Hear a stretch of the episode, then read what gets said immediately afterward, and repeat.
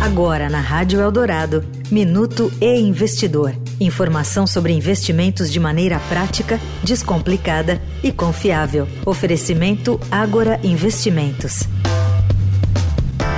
Na tentativa de aumentar a arrecadação do governo e viabilizar o novo arcabouço fiscal, o ministro da Fazenda Fernando Haddad avança sobre benefícios tributários. Depois de falar em taxar fundos exclusivos, pode ter chegado a vez de cercar os famosos juros sobre capital próprio, JCP. O JCP é uma das formas que uma companhia tem para distribuir parte dos lucros aos investidores e é entendido como uma forma de despesa para a companhia.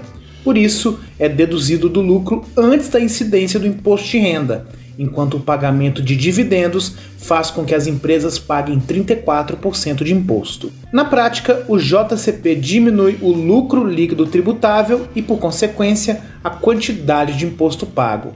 Em contrapartida, os investidores têm um desconto de 15% na fonte sobre a remuneração. Porém, Haddad afirma que há empresas que abusam desse mecanismo.